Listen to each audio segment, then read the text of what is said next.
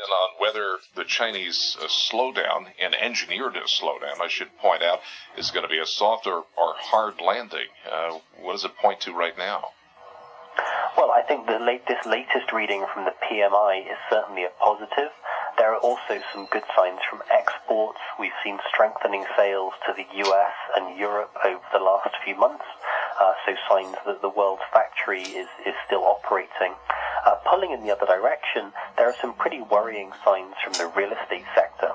China's real estate build has been one of the biggest contributors to economic growth in the last decade, but it seems like it might have turned a corner.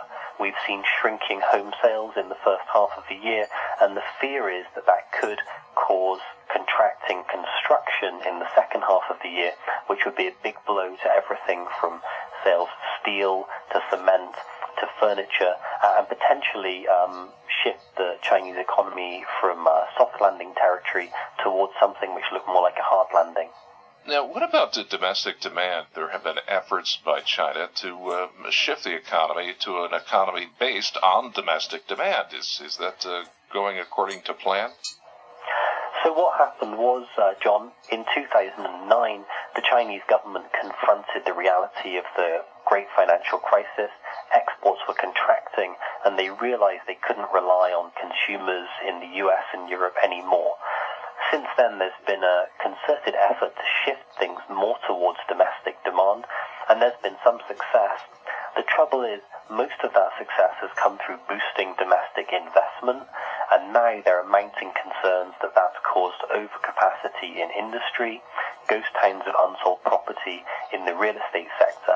The challenge for China's government is still to ratchet up domestic consumption, to raise the income of China's households so that they can start going to the shops, spending more money, and having consumption become the main driver of China's growth.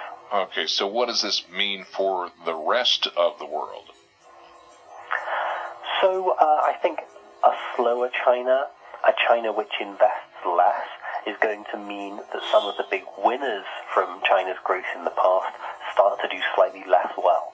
Uh, I'm thinking here about the iron ore exporters in Australia and Brazil, the commodity exporters from Canada and India.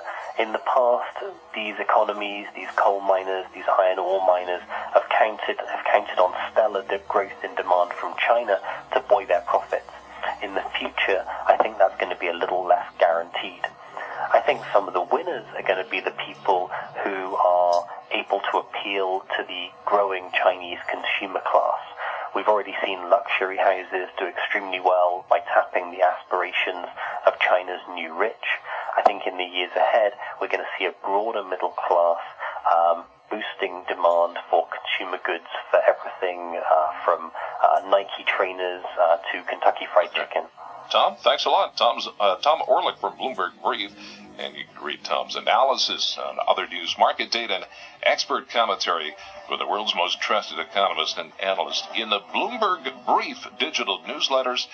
Sign up now at BloombergBriefs.com, or for terminal customers, use the function Brief Go. Ahead of the market open on Wall Street, S&P futures up two points. You're listening to Bloomberg, the first word.